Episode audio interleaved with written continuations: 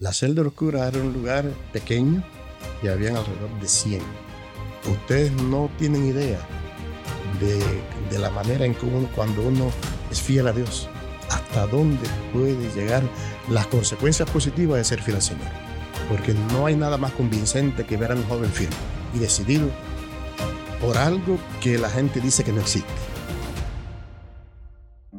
Bienvenidos a tu podcast Imítalo, donde traemos temas, entrevistas y consejos para vivir una vida cristiana de manera práctica. Así que mantente conectado, búscanos en Instagram como podcast Imítalo y recuerda que, imitando a Jesús, vivimos en plenitud. Saludos una vez más a este episodio eh, de tu podcast Imítalo. Estamos contentos de comenzar una nueva temporada eh, tenemos nuevas ideas, nuevas cosas, nuevos formatos que vamos a estar eh, trabajando en esta nueva temporada y hoy comenzamos con esto. Tenemos un programa muy especial. Conmigo, como siempre, se encuentran Kaylin. Hola, un placer estar aquí. Y Magdiel. Hola, Matthew. Magdiel, hoy tenemos un invitado especial. Así es. presentarlo? Sí, cómo no. Eh, estamos felices, como decíamos, en esta nueva temporada vamos a estar trayendo cosas nuevas, así que amigos, les invitamos a que nos acompañen porque vamos a estar trayendo varios invitados en estos episodios. El invitado de hoy es un amigo muy cercano. Eh, su nombre es el, es el pastor Inmer Guilarte. Eh, es de Cuba y tiene eh, más de 25, 21 años de servicio como pastor. También tiene maestrías y hoy en día está aquí con nosotros para acompañarnos y contarnos un poco de qué es lo que él pasó durante su vida eh, eh, en Cuba, que es un país que sabemos que eh, es difícil ser fiel a Dios. Saludo, Inmer, bienvenido. un saludo a todos los oyentes. Es un privilegio compartir aquí con ustedes, así que espero que sea una bendición para mí y para todos. Ok. Vamos entonces, antes de comenzar, a tener una oración. Sí, vamos a pedir la bendición de Dios. Querido Padre que estás en el cielo, gracias una vez más por la oportunidad de ver un nuevo día. Te pido que bendigas lo que vamos a estar hablando en este momento, que ah, pueda ayudar a las personas que nos escuchen y síguenos dando tu bendición. En tu nombre lo pido. Amén. Amén. Muy bien, y como decía Matiel, vamos a estar hablando acerca de la fidelidad a Dios y cómo debemos ser fieles en toda prueba y no es fácil eh, muchas veces ser fieles, especialmente cuando estamos en situaciones difíciles, situaciones que pueden comprometer aún nuestra propia vida. Y es interesante porque la Biblia tiene ejemplos para toda situación y, esta no es la excepción. Hay una historia precisamente en el libro de Daniel capítulo 3, eh, donde hay unos jóvenes que están pasando por una situación difícil. El rey Nabucodonosor dice que construye una estatua y hace un llamado a todos los ciudadanos a que al sonar de las trompetas y de, de los instrumentos musicales tenían que todos inclinarse y adorar esta estatua que él había hecho. Pero dice que habían tres jóvenes hebreos que eran fieles a Dios y estos jóvenes no querían adorar esta estatua porque sabían que era adorar un Dios eh, pagano, ¿verdad? No, no era algo que Dios había mandado o instituido. Así que nos cuenta la historia que estos jóvenes al sonar los instrumentos se quedaron de pie mientras todos se inclinaron a adorar. ¿Y esto qué les costó esto? Bueno, fueron llevados ante la presencia del rey y fueron amenazados de muerte y esto no impidió que ellos mantuvieran su fidelidad, Racing se molesta, Rey Nabucodonosor se molesta y dice que mandan a calentar el horno de fuego, lo iban a echar a un horno de fuego, mandan a calentar el horno eh, muchísimo más y, dice que cuando estos jóvenes fueron eh, tirados al horno de fuego, aún los soldados que los tiraron murieron por el calor del horno, pero ellos dice que ni sus ropas olieron a humo, lograron salir vivos. Y lo que me impresiona de esta historia es que eh, da varios detalles, nos, dice que, se veía una cuarta persona que acompañaba a estos tres jóvenes, que sabemos según la, Biblia que era Jesús, y también nos dice que ellos al, rey amenazarlo dijeron que ellos iban a mantener fieles aun cuando su vida fuera a ser quitada, aun, ellos decían, nuestro Dios tiene el poder para librarnos, pero aun cuando no lo haga, aún así vamos a permanecer firmes. esa parte también es la que a mí me ha causado admiración de esa historia y es como ellos, a pesar de que estaba en peligro su vida, de como, no importa, nosotros sabemos que Dios tiene el poder de librarnos, pero si no nos libra, eso no va a hacer que dejemos de ser fieles a Dios. Y quizás esta historia de la Biblia tiene mucho que ver con la historia de, nuestro invitado del día de hoy, del pastor Inmer. Y no quiero hablar mucho, quiero dejarlo que sea él quien nos cuente de su historia. Así que eh, queremos comenzar haciéndole una pregunta y es, ¿qué consecuencias te ha traído el compartir a Jesús? Y aquí nos referimos que compartir a Jesús no tiene que ver solamente con, con hablar de Él, sino con el hecho de nuestra vida, de cómo nosotros vivimos nuestro testimonio, cómo eso te afectó específicamente en tu vida. Sí, eh, eh, la vida a veces nos trae momentos especiales cuando uno mira ya después de haber pasado el momento, pero también difíciles. Compartir a Jesús en términos tal vez de palabras o decir lo que uno conoce de Jesús, expresarlo de manera verbal, para algunos es difícil, pero para otros es fácil. Yo creo que más difícil que de expresarlo en palabras es vivir, vivir situaciones, vivir momentos en que uno tenga que ser fiel a Dios y que entonces eh, esos momentos van a, a, hablar mucho más alto que las palabras que uno puede decir. El Señor nos envió a decir, será predicado este Evangelio por testimonio o para testimonio a todo el mundo. Eh, tenía yo 18 años. En mi país eh, ir al ejército no es una opción, es obligatorio. Y de 17 años y medio, pues eh, me dijeron, tienes que salir de casa y vas a, ir a, a, una universidad, a, una, a un lugar que va a estar construyendo una universidad y por el ejército y fui a construir. Eh, después de un año de estar allí, ya pasando por diferentes pruebas, desafíos, eh, por ser fiel a Dios, en el aspecto de, de que llegaba el, el, sábado, como yo tengo mi criterio, mis principios de ser fiel al Señor, en el día del sábado, y me decían, tienes que ir a trabajar. Y yo les decía, pues sencillamente, mira, Hoy es un día que dedico a adorar a Dios, a estar con mi familia y con mis hermanos en la iglesia. Y la situación se fue empeorando, días de estar tres días en el calabozo por casi dos meses, tres días a la semana. Entraba lunes y salía jueves. Y hasta que llegó el momento que me dijeron, bueno, pues sencillamente, si vas a seguir esta situación de ser fiel a Dios en el sábado, eh, pues si no claudicas de tu fe, eh, vas a ir preso. Wow. Es decir, que, eh, ¿verdad? Mencionaba que, más bien mencionaba que, que Ilmer es pastor, usted es pastor, eh, fue pastor en, en, Cuba de la iglesia adventista del séptimo día, por eso, ¿verdad? Guardaban el sábado y, por mantener su fidelidad a Dios, fue llevado entonces al calabozo, ¿se refiere a una cárcel? O... El calabozo es, es decir, dentro de la misma unidad militar Ah, había un, como una, una, un lugar que habían como cinco o seis celdas oscuras, eh, bien pequeñas, y entonces los que de alguna manera... Los que se portaban se mal. portaban mal o hacían alguna cosa que era indebido dentro de la misma unidad, lo llevaban allí por algunos días como para manera de que reaccionaran.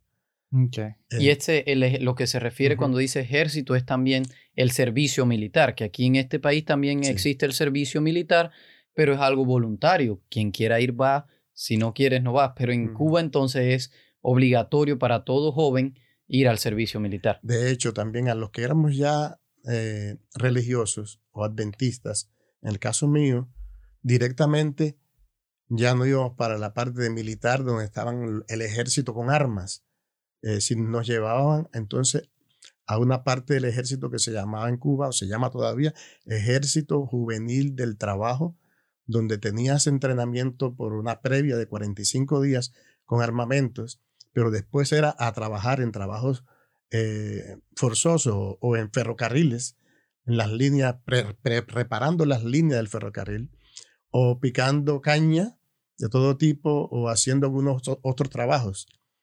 De hecho, tampoco nos pagaban, nos pagaban 7 pesos al mes. Así que eh, en esa condición ya estaba cuando definitivamente me, me dijeron, va preso. O si eres fiel a Dios, tienes que ir preso. Porque los estaban forzando a trabajar en, en, día sábado. Sí, lo intentaron de muchas, de, eh, muchas maneras. Eh, a través de, del convencimiento político, a través de tratar de enredar, enredarte con preguntas de religión. Eh, una vez lo intentaron también a través de una, para desviarme, ya no, encontraban recursos. le dijeron a una muchacha eh, de la más bonita que había en la, en la, oficina de la unidad, eh, hablaron con ella y hablaron con un compañero mío y prepararon para ese sábado que ellos querían ponerme esa prueba, una oficina. Sacaron todas las cosas de la oficina, me cuenta el, hombre, que no era ni amigo mío, eh, el compañero mío, y pusieron una cama con, con, televisión, con música, acondicionaron la oficina como si fuera un, un hotel. Un, hotel. Eh, cinco estrellas con lo mejor que tenía a la mano. Y prepararon eso para que el sábado, cuando eh, pasaban lista todos los días en la mañana, me iban a llevar de allí y me iban a llevar supuestamente a darme una charla a una oficina. Pero el plan era que cuando entrara a la oficina, la muchacha iba a estar dentro de la oficina eh, como Eva. Desnuda. como Dios la trajo al mundo para entonces que de alguna manera claudicar. Pero el muchacho que no era amigo mío, por eso me llama más, más la atención como Dios hace las cosas, porque si hubiera sido amigo mío, fue por amistad, pero me conocía, pero no era amigo mío. Me llamó el viernes en la noche y me dijo, mira, Inmer, si saben que yo te estoy diciendo esto, yo voy preso. No sé ni por qué te lo estoy diciendo, pero me mandaron a preparar, yo tuve que preparar eh, una oficina con estas condiciones. Y cuando yo supe aquello, wow, eso está dura. y en ese momento no crees que haya sido por el ejemplo que habías dado hasta ese momento, que, que quizás hasta esa persona sabía, había sido tocada. Sí, e, es, e, es, es, algo que, que, es incomprensible cómo las personas y los muchachos jóvenes, igual que yo, que a veces ni eran creyentes en Dios, la mayoría hasta ateos, ellos admiraban el valor de, de enfrentarse a, a, lo que sea por tal de ser fiel a un principio. Porque allá en Cuba, yo, los que no conocen, yo también soy cubana y se usa mucho el método de, la intimidación. me imagino que todo el mundo estaría asustado con, con el liderazgo que había en ese lugar.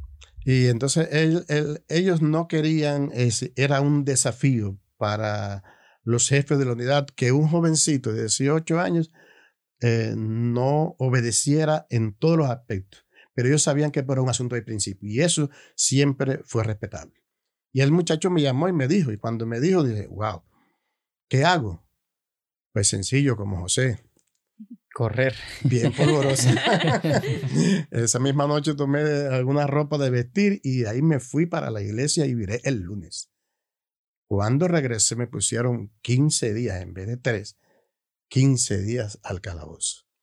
Y, pero cuando ya llegó el tiempo, ya era, ellos ya no, no encontraron forma de cómo, eh, gracias a Dios, hacerme claudicar de la fe. Y eh, escuchando esa historia me recuerdo un libro que leí hace poco de un pastor ruso también que lo, lo llevaron a trabajar a un campo de, de, labor en, en, la Siberia y también por mantener el sábado pasó por muchas cosas y él siempre en el libro eh, siempre le pedía a Dios que lo sacara de esa situación. Hubo así un momento que, que pasaste por algo difícil, que estabas constantemente pidiéndole a Dios que te, te sacara de eso y si fue así, ¿qué, ¿cuál fue la respuesta que tuviste? Mira, uno cuando uno enfrenta pruebas, eh, desafíos en la vida, eh, uno siempre le pide a Dios, uno siempre clama a Dios. Y uno siempre le pide a Dios que lo, que lo libre, porque es normal, nadie quiere pasar por una situación adversa que uno se vea envuelto en, condiciones peligrosas o que uno tiene que sufrir, porque uno es masoquista, uno quiere eh, vivir su vida tranquila, en paz, en armonía. Eh, para mí fue difícil, yo le pedí a Dios porque cuando yo fui a la cárcel, ya en el área que estábamos, que era en Morón, Ciego de Ávila, había un grupo de jóvenes como yo que estaban en diferentes lugares, en diferentes unidades militares. Ya la mayoría de los otros jóvenes estaban presos. Y el sábado antes, o la semana, el domingo antes, sábado y domingo antes, de yo caer preso, ya estaba toda mi documentación llenada. Yo fui a ver a mis amigos de la iglesia, que compartíamos el sábado en la misma iglesia cuando nos, reuníamos allí a veces, pero ya ellos estaban presos. Y yo fui allá, fuimos con un grupo de visita, los visitamos, llevamos algo de comida y les dije, eh, ustedes eh, vayan guardándome un lugarcito por ahí, que ya yo estoy pronto en, en venir para acá también para el hotel de ustedes. Y no pasó más de una semana y ya el próximo sábado ya yo estaba allí preso en, en, la cárcel junto con ellos. Uno siempre le pide a Dios. Pero Dios dirige todas las cosas porque a veces eh, Dios permite que uno vaya a lugares y tenga y uno se vea en situaciones a veces adversas para, para, para dar testimonio a personas que de otra manera a veces nunca alguien puede llegar o a personas que tal vez están en otra esfera que no es el ambiente donde uno se desenvuelve y alguien tiene que llegar allí para decirle que Dios existe, que Dios es amor, que hay, hay algo más que, le, que lo que se ve y lo que se topa con las manos, que es fe, que es amor, que es esperanza. Yo creo que el Señor permitió que llegáramos allí para dar testimonio. Amén, amén. ¿Y qué fue lo que, si tú pudieras decir algo que te, te que te motivó a mantenerte fiel eh, aun cuando quizás muchos de tus amigos o compañeros eh, estaban quizás claudicando de, su fe o, qué fue lo que a ti te motivó, te mantuvo, o te ayudó a mantenerte fiel. Quisiera decirles que fue mi relación con Dios.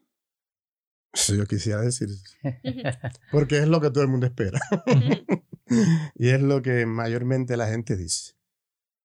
Pero a esa etapa de mi juventud, yo creo que fueron mis padres. Fue mi niñez en la iglesia y los maestros, tal vez de, los departamentos o del club de conquistadores, que de alguna manera fueron impactando mi vida. Es decir, que, eh, o tal vez también las mismas cosas de la iglesia y las actividades de la iglesia en ese tiempo yo todavía no tenía conciencia de una relación estrecha con Dios. Yo veía a Dios a través de la iglesia, a través de mis padres. Fue mucho después, a los 30, 31 años, con otra experiencia de la vida, que entonces me hizo mirar más allá de la iglesia, más allá de las cosas que fueron tratando de inculcar en mí eh, los principios bíblicos. Entonces pude tener la experiencia de conocer a Dios más de cerca, de primera mano. Eh, pero quiero contarles eh, una experiencia que tuve interna. Estando dentro, todavía había que marchar todos los días. de, de siete y media de la mañana a 12 del día había que salir para un polígono. Un polígono es un área abierta de tierra, marchar en la mañana, almorzar, una hora de descanso y marchar cuatro horas en la tarde. Así que Eso estamos hablando dentro de la dentro cárcel. de la cárcel. Había que marchar cuatro horas y marchar es como desfilar. marchar en, en, eh, por unidades. sí, las marchas militares. militares. Es decir, una unidad militar que tenía alrededor de 100 personas eh, por diferentes pelotones y por escuadras dentro de cada pelotón. Y había que marchar y tirar el pie alto. Poca comida, sol por arriba, flacos que parecíamos un, espagueti y había que marchar. El que no, no tiraba el pie bien alto, pues había uno de los mismos presos, apadrinado por los guardias, que te daba con un palo, con un pedazo, una madera de marabú. Si alguien se desmayaba, pues le llevaban, le daban un poco de agua de azúcar y, vuelve otra vez a la fila, pero eh, los sábados también marchaban. Y nosotros llegamos ahí y dijimos, nosotros somos fieles a Dios y el sábado es para adorar y no hay marcha para nosotros el sábado. Ese, ese día el mayor de la unidad dijo, hoy los adventistas van a marchar. Y reunió, porque salían al polígono casi siempre por, en horarios eh, para lugares diferentes, diferentes polígonos, diferentes unidades. Pero ese día nos reunió a todos, alrededor de mil jóvenes reclusos, en un solo polígono. Y cada cual estaba en su unidad. Y el mismo jefe de la unidad pues dio la orden firme y todo el mundo firme y nosotros firme. Dentro de, de, nuestra unidad, dentro de nuestra escuadra y dentro de nuestro pelotón, todo ahí. Y cuando él dio la orden de frente, march, para salir a marchar, vimos ocho jóvenes, seis adventistas y dos eh, del bando evangélico de, de Gedeón, gedionistas, que nos quedamos firmes en nuestro lugar y no marchamos. Yo creo que todo el que ha marchado un día sabe que cuando alguien se le va de paso, solamente que se vaya de paso, ya eso, ya eso descontrola todo. Descontrola todo. Imagínense ocho jóvenes regados en diferentes puntos que no salimos de paso, nos quedamos en el mismo lugar parados. Nos chocaban, nos empujaban eh, y nosotros volvíamos a estar firmes. Aquellos mil jóvenes se formó un reguero, se regó todo, se descontroló. Mil jóvenes descontrolados, no hubo marcha, se puso el mayor, pero tan furioso que nos mandó a llamar. Yo, este chiquito, me tomaron uno, hombre alto, fuerte, me tomó por el cuello, la camisa me apretó así, casi me levanta en puntillas, me amenazó y le digo, ¿me va a dar? Y de ahí nos llevaron para la celda oscura ese sábado. La celda oscura era un lugar pequeño y habían alrededor de 100. Ahí no se sabe si es de día, si es de noche. Ahí es un pasillo estrecho, como cinco o seis celdas, tres, cuatro de cada lado. Eh, dentro de la celda, no más de, de, tres pies de ancho, no más. Una camita de cemento de un pie, un pie y pico de ancho, con, con, con, cemento salpicado que no está repellado, que quedan punticas para donde quiera. Bien áspero. Sí, áspero, para que donde quiera que te recuestes te pinche. La camita era lisa y alguien preguntó, cuando uno entra así, no se ve absolutamente nada. ¿Quién entraron ahí? Porque si no te conocían, la paliza de golpes era muy fuerte. Y, de, y nosotros somos los adventistas. Y cuando no, no, si son los adventistas, no hay problema. Eso Vengan muchachos, yo no sé a quién sacaron. O sea que hasta dentro de cada voz sabían de ustedes. Sí, sí, sí. Y son los adventistas, no vengan para acá, siempre nos respetaron. Y de ahí entonces eh, sacaron a no sé quién y nos pusieron a nosotros seis en una pequeña celda. Solamente que habíamos uno acostado y los otros de pie por la orilla. ¿Cómo dormíamos?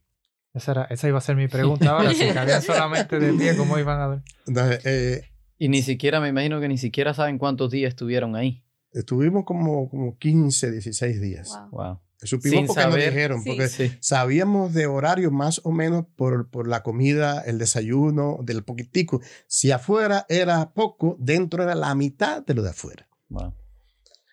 Y cuando llegamos ahí, esos los adventistas nos pusieron ahí, en la celda, ¿cómo dormíamos? Uno se acostaba.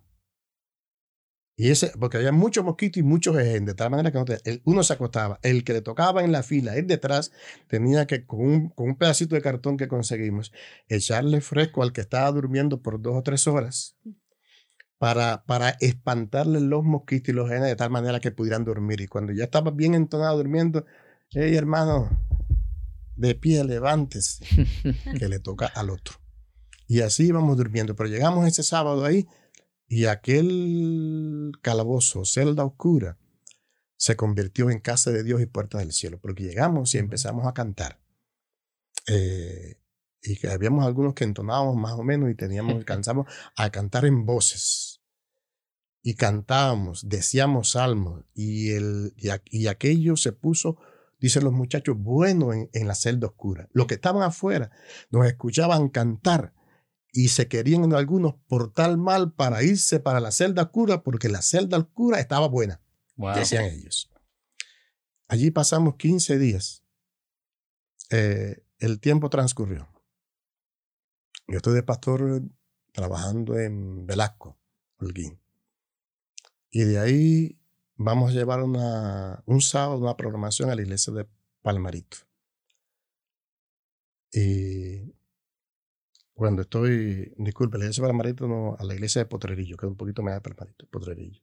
Fuimos con Palmarito también, las dos iglesias juntas. Cuando terminamos la programación, la predicación, estamos a la puerta saludando, pasa un joven, un hombre, ya y me saluda y me menciona mi nombre lo dice correctamente, lo estamos hablando ahorita, me dijo, eh, Inmer Guilarte. Y yo me quedo asombrado porque mi nombre es extraño. Solamente una persona que haya estado cerca de mí pronuncia el nombre bien pronunciado y el apellido. Y me dice, ¿me conoce? Y le digo, la verdad que no me acuerdo, no recuerdo. Y empezó a hacerme algunas, a decir algunos aspectos acercándome al lugar hasta que entonces eh, yo dije, sí, me pare. Tu cara me es conocida, no recuerdo tu nombre. Y me dijo, yo estaba allí. Yo estaba allí cuando ustedes marcharon. Yo estaba eh, cuando la marcha, cuando no marcharon y la marcha que ella se echó a perder. Yo estaba allí cuando le llevaron para el calabozo. Yo no tuve el valor, no tenía el valor de decir, yo voy a convertirme en adventista. Pero me hice una, me hice, me propuse en mi corazón que cuando salga de aquí, voy a buscar la iglesia. Y lo hizo, buscó la iglesia. Y dijo, mira, aquí está mi esposa, aquí están mis hijos, aquí está mi suegra, aquí está mi familia. Eran como 8 o 10 de la familia. Digo, ustedes no tienen idea de, de la manera en que uno, cuando uno es fiel a Dios, hasta dónde puede llegar las consecuencias positivas de ser fiel al Señor. Yo sé que Dios es fiel en todo tiempo. Y ser fiel a Dios trae bendiciones. Wow, eso está, está increíble.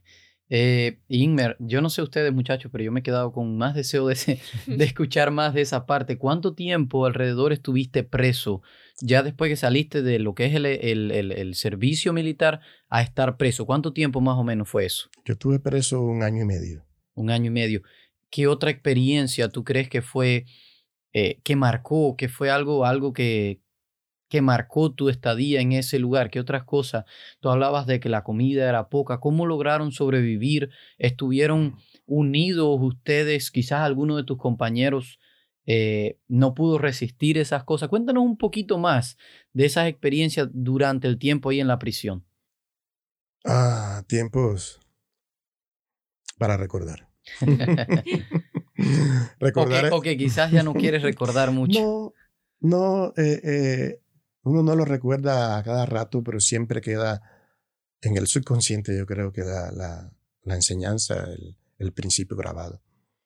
Eh, eh, cuando teníamos que salir, que venían nuestros familiares la noche antes, no dormíamos, porque teníamos que preparándonos para, para el otro día. La visita era una visita cada eh, una vez al mes planchamos la ropa con una lata, no sé si han visto una lata, unas latas de sardinas que son media aplastadas, bajitas Sí. y ovaladas. La parte de abajo le, le poníamos un mango de, de, de alambre que conseguíamos, que no era bien difícil. Le echamos tierra y petróleo y se prendía. Entonces al prenderse la tierra de la parte de abajo calentaba. Wow. Y con aquel artefacto prendido, tenemos que planchar eh, nuestra ropa que teníamos que coser con nuestras propias manos también. Eh, muchas veces nos hicieron requisia o nos quitaban pedazos de la Biblia que a veces lográbamos pasar. eh, como método de tratar de que no tuviéramos conexión con Dios o con las cosas de Dios. No dejaban entrar comida y adentro la comida era muy mala pero en nuestra parte de los pantalones, de la parte de abajo, el tiro era largo. Cosíamos el tiro de los calzones bien pegado a los muslos. Y ahí no, nunca nos revisaban por cuestiones de, de de hombría. hombría quizás. o de machismo.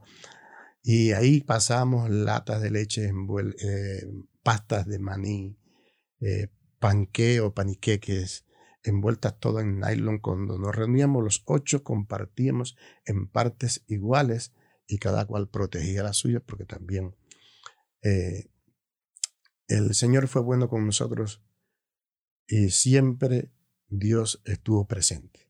Y una pregunta, ahora que estás mencionando la comida, para los que no conocen, a los adventistas tienen una dieta bien específica de las cosas que comen y las cosas que no. ¿Cómo tú te pudiste mantener fiel a Dios? Porque me imagino que en ese lugar no cocinaban necesariamente la- las cosas que, que Sí, los uno- alimentos más sanos. Uno de los métodos que trataron de utilizar estando dentro para hacernos claudicar fue rendirnos por hambre. Es decir, eh, yo no tengo manera de poder explicar, pero no sé si algunos de ustedes me ayudan. En Cuba había, hubo un tiempo que daban mucho expa- eh, eh, spam, le decían. Ya, spam. Es como una mortadella, pero muy mala, que venía en una lata. Y entonces a esa mortadella de cerdo se la empezaban a echar a todas las cosas, al arroz blanco, a esto, a lo otro. Y de lo poquito comida que había, prácticamente pasábamos el día casi en blanco. ¿Cómo nos manteníamos? No sé. Wow. Consiguiendo casi nada y comiendo casi nada por alrededor de tres meses eh, en esa condición. A los tres meses, un día eh, después de eso, dieron un pescado hervido con sal, punto, se acabó. Y aquello, ¡oh! pero para entrar al comedor que era chiquito, había que la mesa, una mesa de, de- de concreto un poquito más larga que esta, como cinco o seis pies, ya estaba servida con las bandejas. Tú llegabas, te sentabas y tenías que empezar a comer apenas te sentabas. Y, y cuando terminaban, que el comedor era chiquito, de, de sentar los últimos, ya los primeros tenían que salir, hubieras terminado o no. Y nosotros, después de tres meses de pasarla con un hambre, Y aquel pescado, qué rico, pero tenía espinas. Ay, Y ay, había que sacar las espinas y comerlo que bueno, como último. Ya yo estaba eh, casi terminando cuando llega el, el, el, el preso, y le decían los guapos o los guaños, ese- que le decían para ti tirimunda, bandeja la punta y bota afuera. Eso significa en el lenguaje de aquel tiempo, para todo el mundo, salgan que ya es tiempo. Y, y yo estoy medio, medio, medio atorado con un pedazo de espina y me estoy medio que parando, pero él, el, el hombre no me conocía, había llegado nuevo. Y cuando me estoy parando, ya viene para darme con el marabú, a darme la cabeza. ¿Y, y qué era el marabú? Marabú es un pedazo de, de palo, de madera, de árbol. Ok. Marabú rama. tiene mucha espina, pero es duro. Y como el del ancho del grueso de una pulgada o más. Wow. Y cuando viene a darme, tiro la mano. De hecho, este dedo se me quedó lisiado y de ahí no baja más. Porque se, se quebró el, el- el hueso. No tuve atención médica y se soldó como pudo. Y de ahí tuve que ah, sostener aquel, aquel pedazo de marabú y con otra mano y hacer fuerza con el hombre. Y le hablé y él reaccionó. Enfrentar a un hombre de lo que ellos llamaban guapo, de lo que dirigían, era prácticamente un suicidio. Pero Dios tocó su corazón. Y dos días después vino y me llamó y me dijo, y me dijo mira, yo no sabía que ustedes eran adventistas, discúlpanos, pero no, estas cosas no van a volver a suceder. Eh, Dios es siempre fiel. Dios hace provisión. Dios nos mantuvo, Dios nos sostuvo. Wow. Eh, eh, lo que veo, Dios entonces siempre estuvo con ustedes. Las prisiones, ustedes saben que las prisiones son cosas terribles, las cosas que se ven allí.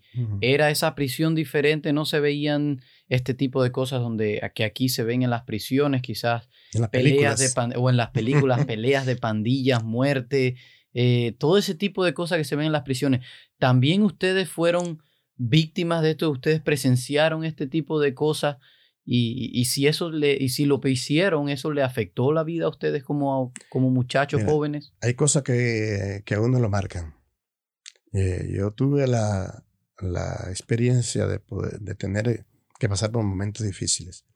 Por ejemplo, vi a muchos muchachos que a veces en sus, sus hogares los padres los criaron muy sobreprotegidos, pensemos. Y a veces no tenían el valor de, de enfrentar la vida. O, o- o muy cuidados, cuidadosos. Y llegar a, a este lugar. y- Consentido, quizás, muchachos tal consentidos. vez, que no, no tenían eh, eh, cómo enfrentar la vida. Y llegaban y cuando los veían que eran así como muy cobardes o muy delicados o algo así, empezaban a darle comida y por la noche venían, les daban golpes y los violaban. Wow. Eh, fueron momentos muy difíciles para eso. También hubo una vez una fuga masiva, donde se fugaron, se pusieron de acuerdo y casi los mil jóvenes se propusieron salir al mismo tiempo a fugarse por diferentes partes. Y todos los guardias comenzaron a tirar lo mismo para fuera que para adentro. Nosotros estábamos dentro del, de- del, del lugar que era, en vez de habitaciones de seis personas, habíamos 300 jóvenes, todos juntos bajo un mismo techo, sin división. Eso era un oeste. Y ahí tiraban lo mismo para adentro. Yo lo único que pude fue tomar parte de la delgada almohada que había, ponerla en la cabeza, orar al Señor. Y los proyectiles silbaban por todas partes y chocaban por todos lados. Dios siempre nos protegió de los diferentes momentos difíciles en que nos tocaba vivir. Una vez vimos matar, desgraciadamente tuve que vivir la experiencia de que mataran a cuatro o cinco personas delante de nuestros ojos. Una la mató un guardia, lo atravesó por el abdomen o intentaba fugarse delante de nosotros. Y otros que los mismos presos, consentidos por los guardias militares, eh, que le permitían controlar y manejar todo internamente, lo golpeaban a muchos con lo que apareciera, con un bate, con una cabilla, con lo que fuera. Quedaban muchos inconscientes después de una paliza inhumana y algunos de ellos fueron, murieron, Wow. desgraciadamente. ¿Cuánto tiempo aproximadamente estuvieron en total en, en- en este proceso de, de estar en la cárcel? Año y medio. Año y un medio. año y medio en esta condición. Ok.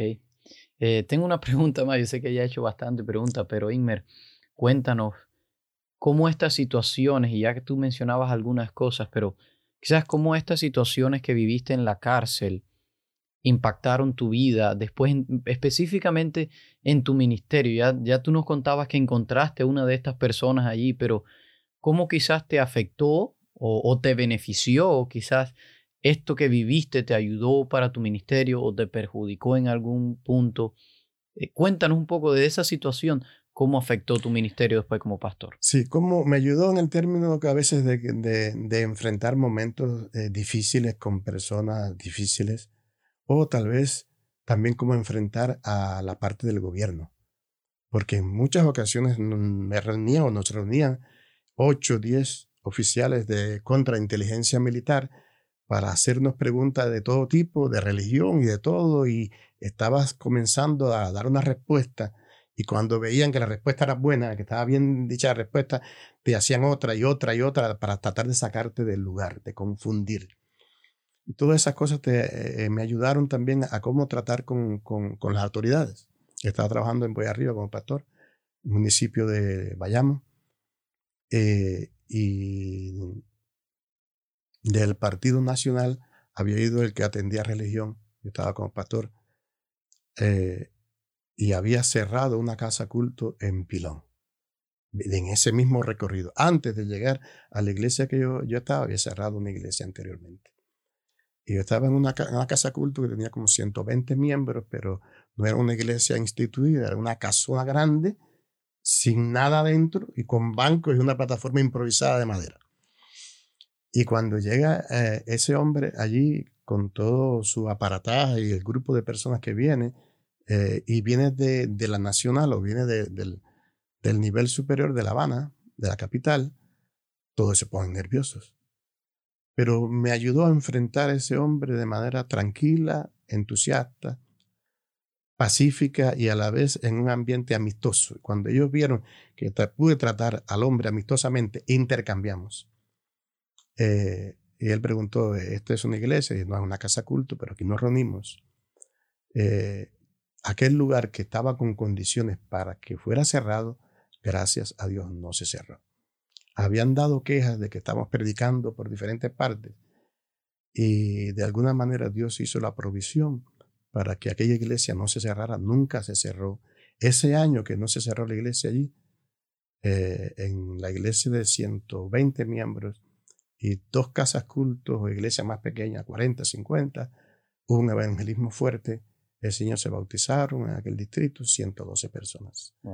Y, y yo sé que el Señor utilizó la, experiencia que me dio, cómo tratar con esas personas, estando preso para poder tratar ahora con ese dirigente nacional que ya venía con intenciones de maldad y no se cerró aquel local y almas fueron alcanzadas gracias a eso. O sea que en aquel tiempo tú no solamente sufriste, sufriste persecución a los 17 y 18 años, sino que también hubieron cosas que pasaron eh, luego en tu vida. Pero gracias a Dios estamos en un lugar diferente, ah, tienes la oportunidad de vivir en este país que eh, quizás no estés pasando por las mismas dificultades. Y ahí viene mi próxima pregunta. ¿Qué tan difícil es ser fiel a Dios en un lugar diferente al que, al que tú pasaste por todo esto? Quizás pudiéramos enfocar la pregunta, ¿crees que es más difícil ser fiel ahora aquí, quizás en este país donde tenemos libertad, hasta cierto punto de expresión, de, de religión? ¿Crees que es más difícil aquí o fue más difícil aquella situación? Yo sé que puede sonar un poco obvia la pregunta, pero ¿qué crees? ¿Cuál, cuál sería tu? No, pues yo creo que no. Yo creo que, mira, en eh, la vida de un ser humano siempre van a pasar pruebas más menos comunes o desafíos más menos que todo el mundo enfrenta. Pero en la vida de todo ser humano siempre hay pruebas que prácticamente marcan y determinan el rumbo. Es decir, eh, Jesús pasó diferentes pruebas, pero Hexemaní uno solo. Eh, hay, hay, hay, ocasiones en que esas pruebas te ayudan a enfocarte por el camino de la salvación de Dios, de la fe, de la confianza, o algunos también esas mismas pruebas lo desvían. Yo creo que la mayor, el mayor desafío es el que uno, el que uno pasa en el presente. Es cierto que del pasado quedan principios, por eso sí, ¿cuál es más difícil? El que estás viviendo. vivir por Cristo o morir por Cristo. Vivir por la fe, eh, yo creo que, que el momento más difícil y la prueba más difícil es la que uno enfrenta ahora en este tiempo, porque aquellas pasaron. El pasado te deja un recuerdo de confianza, de esperanza o de fe, porque puede ser que haya caído y Dios me ha ayudado a levantar o, me mantuve, pero el pasado no me garantiza el presente. Así es. Sin embargo, si vamos a la historia, cuando vemos los cristianos cuando fueron, fueron perseguidos y fueron dados muerte los valdenses y tanto de la reforma, que, que fueron dados muerte, surgían más y más y más y decía, había un dicho que decía que su sangre era como semilla que surgía y, y quizás para mí yo lo veo de la siguiente forma, quizás ahora la estrategia de Satanás es diferente. Yo iba a mencionar algo similar. Ok. Sí, entonces yo pienso que ahora la estrategia de Satanás es diferente. Él eh, en aquel momento los persiguió, ahora nos trata de otra manera. Quizás, ¿cuál es tu idea, más? yo, yo, pensaba similar a, lo que tú estás diciendo y en ese tiempo pasaste por muchas pruebas, por muchas situaciones difíciles, no solamente tú, Inmer, yo, eh, ¿verdad? Muchas otras personas también pasaron por esto. Pero quizás aún en medio de esa prueba tan dura y tan difícil, pudieron mantenerse firmes. Hoy día tenemos la libertad, como tú decías más bien, en este país, en los Estados Unidos, podemos tener más libertades que quizás en otros países, pero vemos menos gente fiel. Así es. Y porque ahora quizás la estrategia del enemigo es diferente, nos distrae con tantas cosas al punto de que no dedicamos tiempo a nuestro Dios y cuando vienen las pruebas no estamos listos ni preparados. Y yo creo que a veces eh, estas situaciones difíciles nos ayudan a crecer espiritualmente y, a reafirmar nuestra fe en el Señor. Con, con algunos, eh, creo que uno o dos de mis compañeros que estuvimos presos en la, en misma época y en la misma cárcel, en la EVA de Ciego de Ávila, eh, por lo menos que yo conozca o recuerde, hay dos que hoy no, no están en la iglesia, no son fieles a Dios, se han claudicado de fe. En aquel tiempo estuvieron dispuestos a pasar lo que fuera. Tiempo después, eh, eh, el, diablo cambió la estrategia. El enemigo cambió la estrategia. A veces lo convenció, a veces le, algunos de ellos les presentó otras alternativas de estudio, de trabajo, de combinación de cosas, o de la muchacha que él pensaba que era, la que iba a ser, y de alguna manera también el diablo logró, eh, tal vez de una manera estratégica más suave. Persuasivamente convincente de desviar lo, que con la fuerza no pudo lograr. Por eso yo pienso que ser fiel a Dios en todo momento no es un asunto fácil. Yo creo que hoy a veces uno puede sentirse eh, pereza o preso de las circunstancias, de las convicciones. Pero eso tal vez de de los desafíos del presente. No sé si tal vez preso de algún hábito que a uno lo cautiva, lo, lo enreda, lo controla a tal punto de que uno no puede moverse con libertad. Quién sabe si puede ser el trabajo para algunos hoy en día aquí o los desafíos de pagar las cosas hoy en día, estoy hablando de mí en, el tiempo de hoy, o quién sabe si es el celular, o, o, quién sabe si algún programa, o quién alguien la pornografía, o sea lo que sea, cualquier cosa que me controle mi libertad de poder hacer lo que quiero y lo que necesito hacer para poder vivir en armonía con los demás, para poder lograr los objetivos de la vida, sencillamente yo estoy preso. y, por eso te digo que cada época trae un nuevo desafío. Y, por eso la prueba que hoy debo vencer es la de hoy. La de ayer eh, fue buena la experiencia. Para mí hay un texto en este aspecto que es muy significativo. El que es fiel en lo muy poco, también en lo más es fiel. Y el que es infiel en lo muy poco, también en lo más es, es infiel. Si para mí creo que me ayudó a pasar la prueba que estuve preso, que cuando estuve en la escuela a los 7, 8 años, y me paraban delante de 200, 300 alumnos por ser adventistas, desde allí empezaron las pruebas. Y esas pequeñas pruebas de aquellos tiempos, que cuando llegué a la paz secundario me dijeron, eras adventista, no estudias sábado, pues vas para una escuela taller de delincuentes. Aquellas pequeñas pruebas de mi infancia me prepararon para la prueba de la juventud. Entonces, yo sé que han mencionado muchísimos consejos, pero algún consejo final que quisiera darle a aquellas personas que nos están escuchando, eh, que quizás están pasando por situaciones de prueba o de dificultades en sus vidas hoy, que, puedas compartir? Eh, todo pasa. La vida pasa, que es lo más importante. Pero Dios permanece fiel. Nosotros podemos ser movidos por las circunstancias, por las condiciones de vida. Podemos ser eh, eh, cambiados de lugar por, por decisión propia o porque la vida nos arrastró. Pero al fin de todas las cosas, Dios permanece sentado en su trono, Él rige, Él gobierna, Él está al control. Dios siempre es fiel. Y cuando uno es fiel a Dios, siempre Dios derrama más que bendiciones. Por eso todo pasa, paciencia, confianza en Dios, eh, perseverar en el bien hacer, tratar de buscar alguna manera de ser abierto y sincero con Dios, más allá de lo que la gente diga o pueda decir, de lo que la gente crea, que muchas veces nos llevamos por eso, del qué dirán o de cómo la gente va a ver mi actitud, mi forma de ser, y esto que lo otro. Lo más importante es ser fiel a Dios del corazón. Que si estoy siendo fiel, equivocadamente fiel, Dios va a premiar esa fidelidad. Él me va a encauzar, Él me va a dirigir, Él me va a corregir, Él me va a poner en el camino correcto. Pero aunque todos nosotros fallamos, dice la Biblia, Dios siempre permanece fiel. Amén.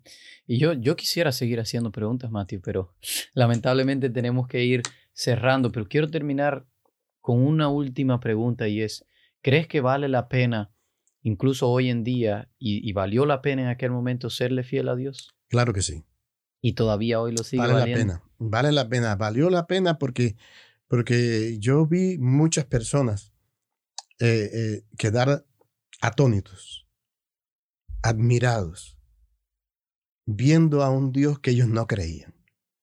Porque no hay nada más convincente que ver a un joven firme y decidido por algo que la gente dice que no existe. Ese testimonio nadie lo puede opacar.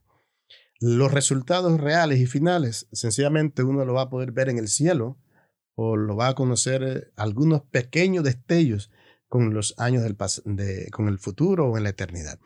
Yo creo que vale la pena ser fiel a Dios ahora y es mi desafío ahora, yo creo que también el, de todos nosotros, ser fiel a Dios ahora, en las pruebas de ahora, en las circunstancias de ahora, porque de la misma manera en que como Dios fue fiel en el pasado y Dios me sacó a mí de diferentes circunstancias difíciles de la vida, no porque haya sido perfecto, y yo quiero que se esté claro, a través de este testimonio no quiero dar la imagen de un hombre perfecto, de un ser humano que todo lo hizo bien, de que todas las cosas le salieron bien, no, no, no, hay muchas cosas y en muchas otras pruebas yo caí, tuve dificultades, eh, cometí errores, fallé, hice mal 20 cosas, pero Dios siempre fue fiel porque Dios siempre me perdonó. Yo creo que vale la pena porque hay un cielo, hay perdón, hay restauración.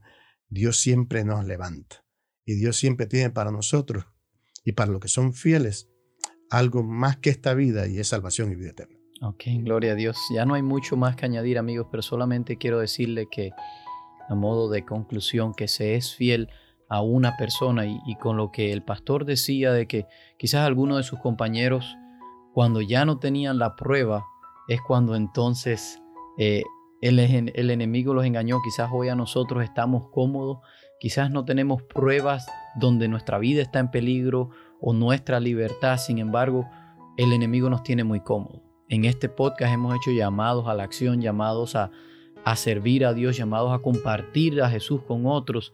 Y entonces eso es, yo pienso, la prueba más difícil que hoy tenemos. Eh, sin embargo, no somos fieles a Dios por, por cumplir ciertas normas, por cumplir principios, por cumplir la ley de Dios, sino somos fieles a Dios porque eh, queremos tener una relación con Él, queremos conocerlo y queremos relacionarnos con Jesús y queremos entonces imitarlo también. Así que eh, con esto, con todo este, este testimonio en mente, mantengámoslo y pidámosle entonces a Dios que nos ayude a serle fiel y a llevar a cabo esa misión que Él nos ha dado. Así que voy a tener una oración ahora para terminar, para que Dios nos ayude a cada uno de nosotros a poder mantenernos fieles. Amante Padre, gracias porque tú sí que eres fiel. Tú no te mueves de tu lugar. Y Señor, ayúdanos aunque, a ver que aunque nosotros vamos a fallar, pero tú estás ahí para perdonarnos y tú quieres levantarnos, Señor.